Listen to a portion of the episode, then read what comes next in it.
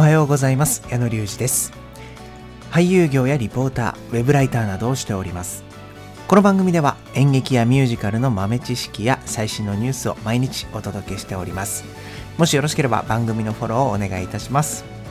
さて今日はですねブロードウェイと双璧をなすと言ってもいい演劇の街ウエストエンドについてお伝えしたいなと思います。皆さんウエストエンドって知ってますかね？あの僕も聞いたことあるなぐらいの時はあったんですけれどもちょっと今日はご紹介していきたいと思います。さて、えー、矢野隆二の演劇ミュージカルチャンネル。この番組は演劇メディアオーディエンスのスポンサーでお送りいたします。さてこの演劇メディアオーディエンスなんですけれども、えー、5月の、えー、本日22日現在、えリニューアルするということでですねサイトがもしかすると一時的に見られないかもしれません。しかし、まあ、そんな時はですねあのこの僕の放送でリニューアルが終わるまでの暇つぶしを行っていただければと思うんですけれども僕さっき見た時はねもうすでに見れるようになってたのであの、まあ、心配はないと思うんですけれどもあのリニューアルしてねすんげえかっこいい画面になってるのであのぜひチェックしてみてください。はい。ということで、え本編に行きましょう。今日なんですけれどもさっきも言ったようにウエストエンドについてお伝えしたいと思うんですが、まあ、ミュージカルとかね、あのー、そういう演劇とかを好きな方はもちろん知っているよという声は上がると思うんですけれども、えー、どういうところなのかというと、まあ、イギリスのロンドンの、えー、一部といいますかそういった地域なんですけれども、まあ、ロンドンの金融街をシティって呼ぶんですけど金融街シティからの西側なのでウエストウエストエンドって呼ばれるんですね、まあ、もちろん逆にイーストエンドもあるんですけれどもその、えー、まあ、ウエストエンドは美術館だったりとかショッピングとかそういった楽しめるエリアがたくさんあってですねその他にももちろん劇場が多く集まっていて、えー、ロンドンで上演されるミュージカル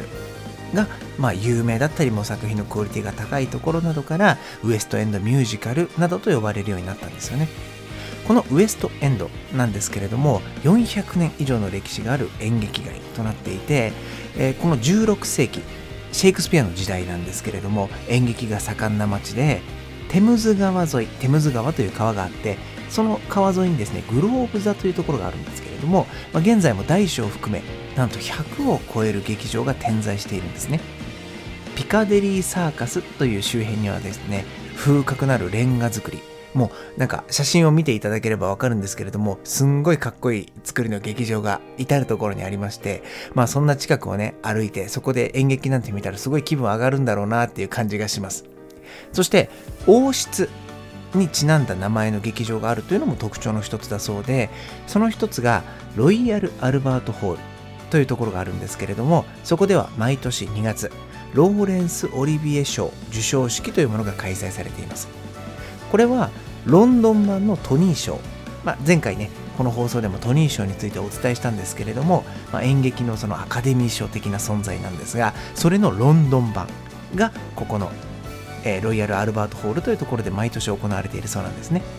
でこのショーなんですけれどもミュージカルと演劇に加えてオペラや舞踏踊る方の舞踏ですね。も評価対象になっているということです。そして次ウエストエンド初の人気ミュージカルということで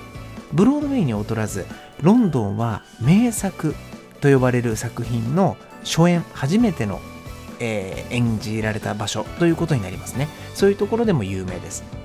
イギリスと周辺国の文化にルーツを持つドラマ性の高い作品が、まあ、あの数多く制作されてきたんですけれども日本で公演されて、まあ、長く上演されているものでいうと、まあ、皆さんご存知「レ・ミゼラブル」だとかあとは「オペラ座の怪人」そして「キャッツ」もですね、まあ、あのそういったものが、えー、初演の地だそうですね。あとはそれは、えーまあの数々の作品の中で、えー、ブロードウェイで初なのか。であの「Me and My Girl」とか「ミス・サイゴン」「マンマ・ミーア」「ビリー・エリオット」というのがウエストエンドの初演だそうですね。失礼しました。で、えー、ディズニーの作品でも原作が基本的にイギリス児童文学のメリー・ポピンズですね。が、えー、このウエストエンドの初演ということになっていますねロンドンではこのミュージカルの他にもストレートプレイとか上質な大道芸もたくさん、えー、楽しめるそうでもうやっぱりねその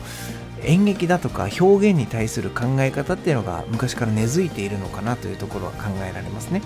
まあ、古くからこう人々がパフォーマンスに対して親しんできた場所ということなので、まあ、そういう場所ってま各国にあったりとか、え、いろんな地域があると思うんですけれどもこのイギリスのロンドン、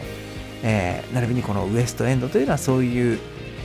うん、文化とかそういうところが根付いている場所ということになりますね。